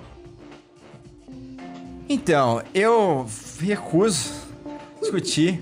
Depois deixem aí nas nossas redes sociais, arroba Sivert, arroba Thiagodzilla, arroba podcast Cai a sua opinião Por favor. sobre, Vão nas nossas sobre redes esses. sociais, pode falar lá que a gente quer ouvir vocês também. É, sem dúvida, porque é muito. É uma discussão muito assim ampla e queremos saber a opinião. Se você tem alguma sequência que você gosta muito, além dessas que eu citei, tem alguma sequência que você. É, caramba, que você tem no seu coração? Porque eu, eu, eu tenho a do Eric Romer. Eu acho que ela não é boa o suficiente pra colocar aqui, mas. Não, não é nem questão de boa, né? Mas ela não é importante o suficiente eu colocar aqui. Mas ele tem quatro filmes da, dos contos morais dele, né? A Colecionadora, Uma Noite com Mod, é, O Joelho de Claire e, e, e o L'amour l'après-midi, que é o melhor título já feito, L'amour l'après-midi. E eu esqueci o nome do filme em português, mas em inglês é, chama Chloe in the Afternoon. Seria Amor à Tarde. Eu não sei se esse é o título em português, me soa estranho.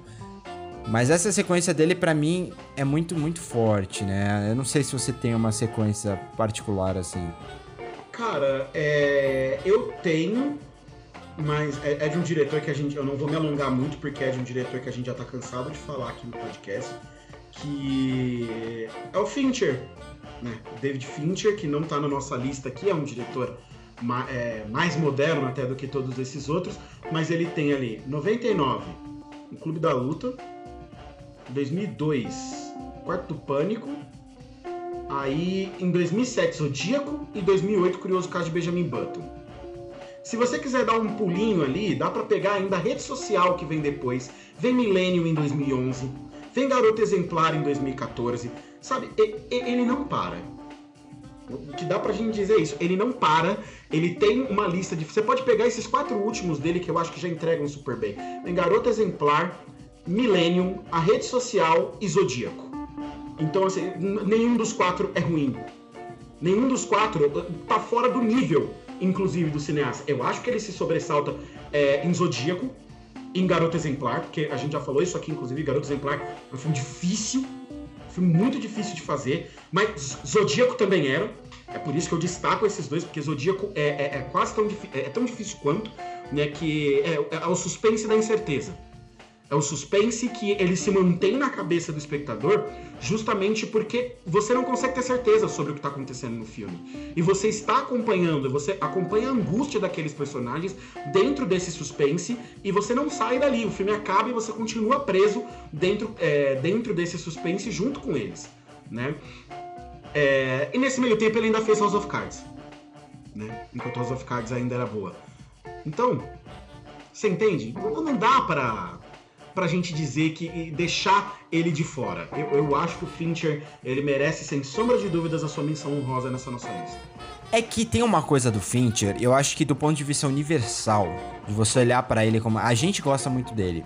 E que, que nem eu falei, Rede Social é o meu filme favorito da década de 2010. E. É uma questão puramente de gosto. Eu acho que é, um dos- é o filme mais difícil, não só por ser roteiro do Aaron Sorkin, que é um cara que. O roteiro dele é muito. acaba controlando muito a narrativa. Né? Lembrando que roteiro é uma coisa, narrativa é outra. E o Fincher, não, ele consegue dar a cara dele, ele consegue meio que manipular aquele roteiro de complicado pra fazer isso. Só que a minha sensação é que, ao contrário do Paul Thomas Anderson, que é um cara que você já olha pra carreira dele e fala assim: opa, esse filme aqui é um dos melhores filmes da história, esse filme é isso aqui, esse filme é isso aqui. O Fincher ainda não teve isso O Fincher ele tem um impacto muito grande com geração, como ele teve com a rede social, como ele teve com o Clube da Luta. Mas ele ainda não tem esse filme. Então, a minha sensação com o Fincher, caramba, ele ainda vai chegar no auge. Enquanto o que, o que parece promissor, se ele continuar fazendo filme, né? Porque tem o Soderbergh meio que parou. E enquanto o Paul Thomas Anderson, a minha sensação é que ele já tá naquele nível de estabilidade. Sim, o PTA já é o concurso. Né? Ele, ele, ele já atingiu esse nível, assim, onde. Tá, tem filme do PTA esse ano, a gente vai assistir. Ele, mas ele não vai entrar na competição com os demais cineastas, porque se ele entrar, ele tira graça. Né? O Fincher eu acho que ainda, que ainda dá briga. né? Ele ainda tem que se entender com esses Tá. outros. Ele não- eu concordo que ele não é um cineasta tão robusto quanto o PTA é hoje. Ele ainda. É, eu mas gosto ele mais. é um dos melhores cineastas da atualidade também. Porque faz muito tempo que ele não faz filme ruim, cara. Mas faz muito tempo. Fincher nunca fez filme ruim. Ele fez Começa Alien por aí. 3. Alien 3 não é ele do mesmo disse Fincher. que não é dele. Né? Exato, fala- então você- eu- ele eu deu diversas entrevistas falando que ele mesmo ele não, não é não, gosta É. de Alien 3 e ele mesmo sabe que aquilo ali foi uma cagada. É, é que nem o Kubrick com o Spartacus. O Kubrick, você vai, ah, dirigiu o Spartacus e fez um favor pro Kirk Douglas, mas ele não se considera diretor daquele filme porque não foi ele que escreveu, não foi ele que passou, ele foi fazer um favor. A chatice E o Fincher- Kubrick, mas a gente considera. né? Todo mundo considera a gente Spartacus um considera filme porque é bom. E é porque é bom pra é bom. mesmo assim. Então, Exato. É engraçado. E aí já vamos fazer a ponta pra falar do Kubrick, que é o que falta. sim, vamos Porque, caramba, Stanley. Eu falo, vamos chamar de Stanley pra criar intimidade. É onde você esteja aí, Stanley. lá. Stan, Stanley Kubrick, é, ele é, ele é meu cineasta favorito. E tem uma coisa, um paralelo muito legal que pode fazer com o Paul Thomas Anderson. É que, no momento em que o Kubrick fez Lolita, ele nunca mais iria fazer um filme que você ia falar. Ah, legal. Daí em diante, todos os filmes que o Kubrick fez são Meu Deus, o que eu acabei de assistir. Esse filme é incrível, eu preciso assistir de novo. Isso daqui é uma obra-prima. Ou o famoso caso do sou jovem demais pra entender o que está acontecendo, mas estou gostando, né? É, eu acho que o- até no caso do Coppola, Coppola tem essa sequência espetacular. E aí depois disso, quando quebra o aquela nova Hollywood, quando quebra com o filme do Michael Cimino lá, o Heaven's Gate, Portal do Paraíso, que basicamente faz os estúdios falarem, opa, não vamos dar tudo pros diretores não, eles estão acabando com o dinheiro, acabou de falir a United Artists, vamos, vamos controlar lá a produção de novo, na década de 80. Enquanto o Spielberg faz uma transição assim perfeita, ele se torna um grande produtor e com isso ele tem controle sobre os filmes dele. O Scorsese, ele ele faz também uma parceria e ele consegue produzir as coisas dele. O Coppola é o que mais sofre com isso. Então no começo, depois de Apocalipse Now, que foi um filme que também gastou absurdos, por mais que o Coppola fosse produtor, os estúdios não estavam mais a fim de dar aquele dinheiro todo pra ele fazer os filmes dele. E aí ele teve mais dificuldade pra contar as histórias. E ele ainda vai fazer filme bom, pô, ele vai fazer o Selvagem da Motocicleta. São filmes que é, é o que eu falei, é ah, legal. Né? O Coppola para aí. Ele tem esse auge absurdo e aí meio que segura. Que me lembra também muito o Antonioni. Antonioni tem esse auge absurdo desses quatro filmes que a gente citou, mais o, o Profissão Repórter, mais a Aventura. E aí depois ele tem que segurar um pouco. Depois disso, sabe, é aquela coisa, inspiração não nasce na árvore, né? Mas é, alguns cineastas, até porque isso é importante. O Antônio era um cara que trabalhava hum, normalmente roteiros originais, diferente do Coppola. O Coppola não, ele sempre adaptava, né? E o Kubrick já tava no meio termo, ele adaptava, às vezes escrevia com alguém, né? E aí, a sequência do Kubrick que a gente escolheu é Doutor Fantástico, esse filme que eu tenho aqui na minha mão. É um clássico da comédia, é uma das melhores comédias feitas. Tem aquela famosa frase, né? Senhores, parem de brigar, isso é uma sala de guerra. né? Que eu adoro. Tem um Eu adoro de essa- respeito, né? É. Olha onde vocês Eu, eu estão. tenho que assim, eu acho que Doutor Fantástico é uma das, uma das melhores sátiras de guerra que foram feitas em todos os tempos. A gente nunca chegou perto disso. A gente só foi ver uma outra sátira tão boa de você assistir depois com Trovão Tropical. Mano, Então, desculpa. Doutor Fantástico, influenciou o Douglas Adams pra fazer o Guia dos Mochileiros da Galáxia. Exato. Meu Deus, imagina isso. Eu acho o Dr. Fantástico o segundo melhor filme dele. Eu não acho que. Não é o meu segundo favorito. São duas coisas diferentes. Mas eu acho realmente o segundo melhor filme dele. Inclusive, o nosso podcast pra- começa pra com uma frase de Dr. Fantástico, né? My finger, I can walk! Que é o. que é quando ele descobre no final do filme que, que ele ainda consegue andar. Sim. Tipo, é, mano. Sim, é, é incrível. Assim, eu vou já fundir a discussão aqui e expandir, para que, que agora estamos falando de Kubrick e Coppola. né? Agora a gente chega nos dois caras que estão mais pesados nessa briga, que a gente destacou aqui até agora. É, o Kubrick, ele é o meu favorito também. Ele não é meu cineasta favorito, mas eu, eu gosto mais dele do que do Coppola, no fim das contas. Eu acho ele um diretor muito mais completo e acho que ele demonstra a sua faceta e a, sua, e a complexidade né, do que dos filmes que ele consegue fazer é, ao longo de todos os filmes dele. Mas eu, eu faço uma diferenciação em relação ao que o Nathan falou agora antes, porque pra ele, de Lolita pra frente, a obra do Kubrick é irretocável. Pra mim é antes, pra mim é de Glória Feita de Sangue em diante. Glória Feita de Sangue é o, é o filme anterior a Lolita? Não, tem Spartacus no meio. Glória Feita de Sangue é de 57, Lolita é de 60, Doutor Fantástico 64. É, Não, mas o Spartacus é 61, não é? Ou é de 60. 60 também? Ah, é, ele vem. Mas ele sai 60, depois do Lolita. se eu não me 62, engano. 64. É, só que... Ah, é, Lolita é 62. Isso, isso. Ah, tá, Lolita é verdade, 62. tá. E, e aí é o seguinte, o, o, o, o barato do Kubrick é que ele- ele- a gente, é, claro, aqui nós estamos discutindo apenas quatro, é, Filmes, sequência de quatro específicos. Mas eu acho que quando a gente compara a obra como um todo do cineasta, ninguém tem a sequência que o Kubrick tem. Porque assim, é, o- o- vocês podem. Vocês com, vocês com certeza viram a maioria desses. Mas eu vou falar pra vocês a sequência. Pra vocês verem o, o tamanho da dimensão do que esse cara fazia quando ele fazia filme.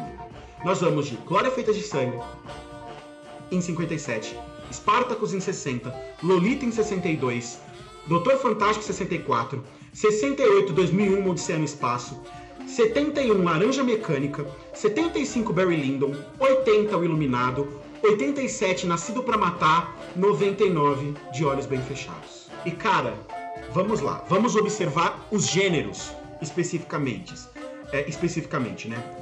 Glória Feita de Sangue eu acho que eu acho que ok, não entraria, mas Spartacus. Dá pra dizer tranquilamente que tá entre os melhores épicos da história. É, Olha, não, não. Glória Feita de Sangue é um dos melhores filmes de guerra da história. Eu amo Você Glória acha que dá pra colocar? Tudo bem, eu aceitava ele Nossa, fora, eu não man. aceito o Full Metal Jacket. Glória- Glória feita pra, o, o Nascido pra Matar fora. Porque eu, Não, eu acho o- ele incrível. o- Mas vamos lá, então. eu Glória Feita de prefiro- Sangue, um dos melhores filmes, um dos melhores filmes de Sim, guerra de eu prefiro Glória Feita de Sangue a Full Metal Tá, Jacket. então Glória Feita de Sangue, um dos melhores filmes de guerra de todos os tempos. Spartacus, um dos melhores filmes, um dos melhores épicos de todos os tempos. Lolita, como quer que você queira classificar Lolita, né? Eu não vou colocar. Comédia, eu, comédia. Eu não me atrevo a colocar Lolita dentro de um gênero. Eu acho que ele é muito mais amplo. E, o- e o Kubrick faz isso, a gente vai se repetir nesse, nesse quesito. Doutor Fantástico, uma das melhores sátiras de todos os tempos. Sátira de qualquer coisa. A melhor, provavelmente me- a provavelmente melhor. a melhor, o melhor filme sátira de todos os tempos. 2001, Uma- Uma Odisseia no Espaço, a melhor ficção científica de todos os tempos. Laranja Mecânica, não é a melhor de todos os tempos de nenhum gênero, porque gênero não tem. Ele, ele é tão amplo que não dá pra você encaixar ele dentro de um É, gênero ele, ele é uma distopia, né? Se você considerar É. distopia, ele tá lá em cima. É provavelmente é, tá, uma ele das seria melhores. também a é melhor distopia. Ah, Barry Lyndon, dá pra, dá pra classificar dentro de um gênero também? Eu acho difícil. Épico, é, épico, é. Eu acho que é o mais difícil, mas dá pra você colocar ele como Mas um é épico. irônico. É. É, um épico satírico. é. Iluminado entra em todas as listas possíveis de melhores filmes de terror já feitos. Nascido pra Matar, um dos melhores filmes de guerra é, de todos os tempos também. E De Olhos Bem Fechados, pra mim, o melhor suspense erótico de todos os tempos. Nunca fizeram nada que chegasse próximo a trabalhar erotismo dentro de um filme quanto o que Stanley Kubrick faz com De Olhos Bem Fechados. Até porque não tem tantos assim, né? Vamos dizer, a metade é Brian de Palma. É. Aí, aí tem. Aí tem o Kubrick. É, não, tem muitos suspenses eróticos, né? Mas Não, hoje tem em dia, muitos, né? mas tem muito que é muito bosta também, muito galhofa. É, hoje em dia, hoje em dia morreu, né? É, hoje já não se faz, mas porque também, né, é um gênero que, é um subgênero que ele se firma ali muito da exploração sexual, né, de você pegar uma atriz que é muito famosa e convencer ela a fazer cenas de sexo no filme, como é o caso de, sei lá, Corpo em Evidência. É, o, tem vários cineastas que já trabalharam com isso e é um gênero que foi muito forte na década de 90, né? É, Na década de 90 e antes disso na década de 70, com a ascensão do, desse cinema mais liberal, né? Então, Sim, sim. Uma herança até, de certa maneira, dos filmes no ar, né, que eu acho que vem ah, tudo começa lá, tudo ali começa lá. filmes no ar, porque vai adaptar essa figura da Femme Fatale pra dentro desse suspense, só que vai fazer em cor e, e- e vai focar muito mais, né? Não no jogo de sedução ou na troca de olhares, que era o mais comum do cinema no ar, mas vai ser mais explícito e vai jogar essas coisas pra frente. E aí, de olhos bem fechados faz isso de um jeito que ninguém tinha visto até então. Tem aquela cena, aquele, aquele diálogo dela com o Tom Cruise, o Tom Cruise com cara de bunda na, na, na cama, enquanto ela descasca ele, fala tudo sobre o relacionamento deles ali, é, é um, um- um- um- Foi o filme que acabou com o relacionamento dos o filme dois, que né? acabou com o relacionamento dos dois. Virou um boato em Hollywood de que o, o filme, o casamento dos dois acabou por causa do Kubrick. O Kubrick acabou com, com, com, com tudo que tinha de saudável ali. E o Kubrick era conhecido por. Ele era tão obcecado né, com as coisas que ele fazia que ele irritava as pessoas que trabalhavam com ele, principalmente os criativos. Ele brigou com o Stephen King enquanto fazia o Iluminado. É, e- É, o Stephen King é um caso, porque assim, ele, o Stephen King ele tem a obra, ele ele tem muita afeição pela obra dele. Sim. Então, na época, ele não era ainda um grande escritor desse nível, ele não tinha muito a dizer. Ele vendia a obra pra conseguir a grana, mas, tipo, ele não poderia chegar pro cara e falar assim: você vai fazer desse jeito, É ponto. Então, ele ficava meio que bravo com o Brian de Palma quando o Brian de Palma fez Carrie, que ele mudou um monte de coisa. Quando o Kubrick fez o Iluminado. E o Iluminado não tem nada a ver com o livro, né? O, o Iluminado e o Kubrick tinha muito disso que era o que o Hitchcock fazia mesmo, né? Ele pegava a ideia original, até às vezes a trama, e aí ele fazia o que ele queria. Mas, É. mas assim, os relatos dão conta de que o Kubrick também era um cara difícil de trabalhar, assim como era o, o Hitchcock. Mas todo mundo queria fazer os filmes dele, porque o cara era esse monolito que eu acabei de descrever aqui. Então, por mais que a gente vá analisar só quatro filmes, só Barry Lyndon, Laranja Mecânica, 2001 e Doutor Fantástico, não é só. Sabe? Porque a gente tá falando de quatro filmes que são muito cabalísticos. E aí você vai me desculpar. Mas quando eu olho pra filmografia do Coppola, o único filme que eu vejo que se equipara, que tem um- um impacto que é tão grande quanto os quatro do Kubrick, é o primeiro Poderoso Chefão. Eu não Ah, não. vejo nem o segundo com tanta força assim. Eu aceito a gente colocar o segundo na briga, mas assim, Apocalipse a conversação, eu acho um filme limitado. E eu não. gosto de Apocalipse Now. Eu não sou esse fã inveterado e maluco que as pessoas são por aí de Apocalipse Now. Eu não vejo Apocalipse Now com tudo isso, cara.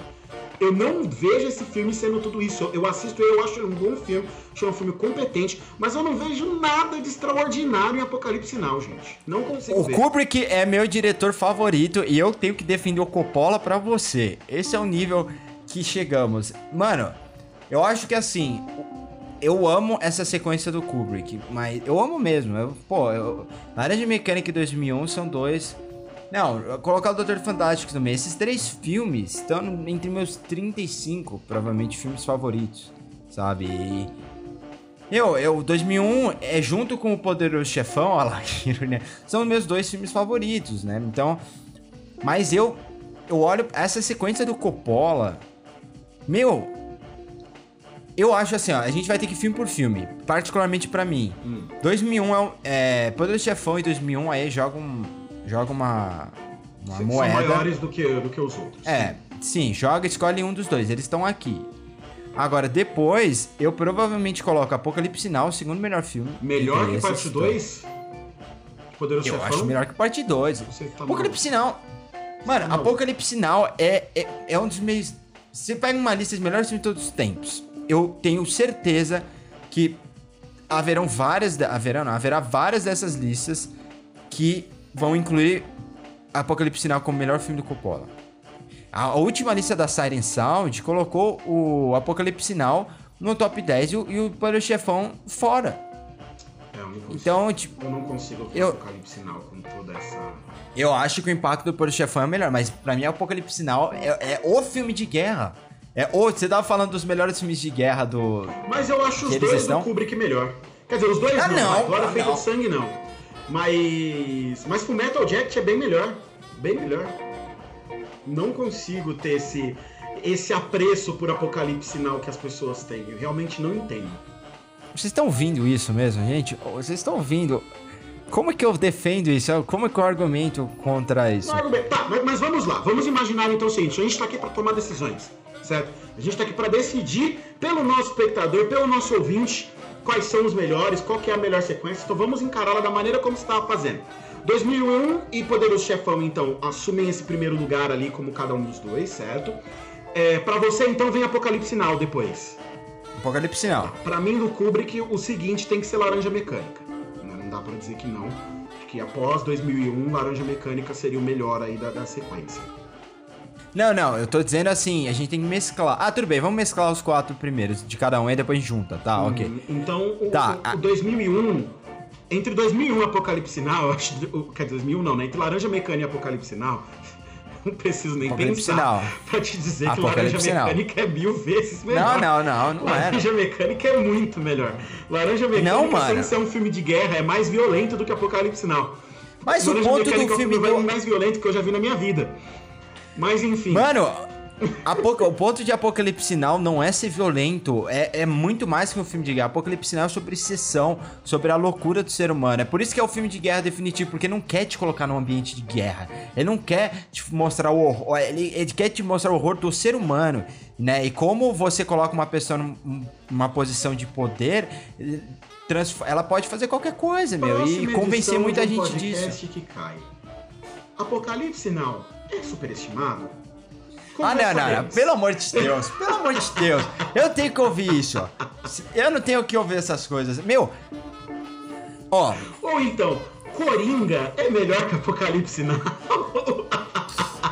ó, aqui, ó. Não ouse, não ouse falar Coringa essas blasfêmias. Meu frase. Deus. Claro que não, né? Nossa. Ó. Terceiro, a gente teria provavelmente seria Doutor Fantástico, né, pra você. E aí eu colocaria do Kubrick parte 2. É, pra mim seria Doutor Fantástico. Tá. E esse eu acho mais discutível do que Apocalipse na Laranja Mecânica. Mas eu coloco parte 2. Eu acho parte 2 melhor que o Doutor Fantástico. Você, coloca, você acha melhor? Porque Olha, eu acho parte 2 a- aí eu vou dizer pra vocês o que, que é que vai diferenciar no fim das contas essa discussão toda entre eu e o Nathanael. É gosto. é gosto. O Nathan é muito mais classicista que eu. Então, um cinema mais clássico, mais nas suas caixinhas ali, agrada muito mais o Nathanael. Coisas como Apocalipse Now, com o Poderoso Chefão.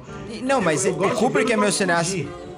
Ó, a minha camiseta aqui. Eu, o Kubrick é meu cineasta favorito, mas eu acho que é uma questão que, tipo assim, eu pego filmes. é, eu olho um filme, por exemplo, do Coppola, é uma coisa muito mais colaborativa. Eu sou um cara que eu gosto muito de discutir atuação, gosto muito de prestar atenção ao ator, gosto muito de falar de carisma, né? E de forma, mas dentro dessa narrativa mais clássica. Então, eu acho que os filmes do Coppola, eles são mais colaborativos nesse sentido. O Kubrick é meu cineasta favorito por causa da forma como ele lidava com o cinema. Eu acho que isso reflete nos filmes dele, mas é, é, é aquela questão do diretor versus o filme. O Coppola, ele tá no meus, na lista de 10 cineastas favoritos, tá, mas tá lá embaixo. Pra você chegar no Coppola, na minha opinião, você tem que passar por vários cineastas, incluindo, por exemplo, Truffaut, Bergman, Hitchcock, Spielberg, esses caras, entendeu? É, Scorsese, Romero, por aí vai. Só que eu gosto muito mais dos filmes deles, da sequência, porque eu acho que não é só o Coppola, sabe? Não é o Coppola especificamente que faz esses filmes serem tão bons. Enquanto os filmes do Kubrick, eles não seriam metade do que eles são. É, eles são o você- são por causa de quem os Eles são o Kubrick, eles são o Kubrick, eles refletem muito o que é cinema moderno, Então, justamente que é o mim cinema isso- sem gênero. Pra mim é isso que fecha a discussão, porque ah, é, é isso que dá o diferencial. É isso que faz com que esses filmes, para mim, eles me saltem mais aos olhos e que no fim das contas o Kubrick me pareça nadar de braçada quando você vê uma igualdade tão grande, porque é, para mim a conversação e Apocalipse Sinal não estão próximos. É isso, né? A gente chega ao, ao final do programa sem uma conclusão com o Nathan gostando mais da sequência do Coppola, apesar de gostar mais do Kubrick como cineasta, e eu fui Kubrick nessa brincadeira, que eu gosto mais do Kubrick e gosto mais da sequência dele. Mas é uma coisa que é realmente muito ampla, né? Uma discussão que ela acaba caindo, recaindo um pouco em gosto e são oito excelentes filmes. Isso tem de ser dito. Você sabe que se fosse três. Assim, se você pegar três. Ah, não sei. Ah, não, esquece. Eu ia falar. Eu ia falar um negócio, mas esquece. Porque eu ia falar assim. Se você tirasse intriga internacional do Hitchcock e pegar só aqueles três, eu acho que dava pra fazer um argumento. Eu tô dizendo não que eu goste mais, porque eu realmente gosto mais do Kubrick e gosto mais da do Coppola. Mas eu acho que você conseguiria fazer um argumento mais fatídico, sabe? Que essa sequência, a sequência, se você tira intriga internacional do meio, que aqueles três filmes são sem dúvida a sequência mais importante da história. Com o corpo que cai, co- psicose e os pássaros, sabe? É, é ridículo, é ridículo. A década de 50 do Hitchcock é, é muito absurda, né? Então... Mas você sabe que é legal muito ver isso, porque tem meio que no cinema americano tem essa passagem do bastão do Hitchcock pro Kubrick, né? Porque o último grande filme do, do Hitchcock foi foi o foi Os Pássaros em 63 e no ano seguinte o Kubrick faz o primeiro a primeira obra-prima mesmo dele, que é o Doutor Fantástico. Então eu sempre vi isso como uma passagem de bastão, né? Sim, sim. Bom, é, acho que é isso, né, Neite? Acho que, acho que me parece que sim, depois de inúmeros problemas técnicos para variar e somando duas horas de discussão, é, chegamos na conclusão do nosso primeiro podcast que cai sendo gravado ao vivíssimo. É, muito obrigado, Mike, ficou aí no chat falando com a gente a maior parte do tempo. Quem mais que apareceu por aqui, deixa eu agradecer aqui corretamente. Blink apareceu para dar um oi pra gente, Nosferatu, muito obrigado. Gente, vamos gravar mais vezes o podcast que cai por aqui, agora que estamos todos Quarentena. devidamente de quarentena, né? Vamos falar das nossas quarentenas, vamos dizer o que a gente está fazendo e vamos falar de cinema e série de TV aqui também. Então, se você acompanhou a gente é, agora na live ao vivo, muito obrigado. Se você está nos ouvindo agora no nosso agregador, muito obrigado também pela sua audiência. Siga o podcast que cai nas redes sociais, arroba podcast que cai. É, siga eu nas redes sociais, arroba Thiagodzilla, Thiago com TH. É, e arroba o senhor Natanael Buzelli. A gente quer ouvir de vocês também, o que vocês gostariam que a gente falasse sobre. É, Fica aí minha questão se vocês querem ouvir eu discutir aqui. eu- Vamos forçar o Thiago a assistir os quatro filmes do, de Nasce uma Estrela pra gente discutir qual é o melhor Nasce uma Estrela. O de 47, o de 54, o de 77 ou o de 2018. Vamos falar. Vamos fazer. tanta coisa pra assistir que, olha, vai ser difícil. Vai ser difícil. Eu quero fazer ainda um programa falando só sobre o watchlist e como é que a gente faz pra efetivamente seguir as nossas watchlists. Aí terminar, sabe quando você faz aquela listinha de filme, aquela listinha bonita, com 20 filmes, e aí você vai assistindo e você fala, eu vou terminar a lista, e você nunca termina? O segredo é você sempre ir alimentando a lista. Você tem que assistir filmes só que estão na lista e você vai alimentando a sua lista, você vai aumentando ela conforme toda vez que você tirar um filme, você põe mais um. Aí você nunca vai terminar a lista, mas você sempre vai assistir os filmes que estão na lista. Exatamente, boa. Eu não tinha pensado nisso. Isso é, uma- é o que eu faço e eu nunca tinha parado pra pensar nisso. mas eu Estratégias. Vamos falar estratégias depois, vai ter muito É. assunto ainda no podcast que cai. Gente, assistam Bergman. Só isso que eu queria dizer. Assistam Bergman. Porque eu. Um dia, um dia vai acontecer a hora em que alguém vai chegar e falar assim: vocês podiam falar de, de Bergman no episódio? Nesse dia, nesse dia, eu, ó, quase. Ó, ó o olho. Ó, ó a É vocês não viram a emoção do Natanael o dia que pediram pra gente falar de musical. Ele ficou muito feliz. Nossa, Ele nossa. ficou vocês muito feliz de ter que falar de musicais. Se Mas, vocês enfim, chegarem gente. pedirem pra eu falar de Bergman, Vai ser um dia feliz. Será um dia feliz pra todos nós o dia que a nossa audiência estiver implorando pra gente falar de Ingmar Bergman. Enquanto esse dia não chega, a gente vai se despedindo, que a gente já tá com duas horas já de live. Vamos ver quanto tempo isso vai sair no podcast. Mas, gente, é isso. Muito obrigado pela sua audiência. É, Até mais, Nate. valeu, Tito. Até mais. Voltaremos a semana que vem. Até mais, galera. Até semana que vem. E tchau, tchau.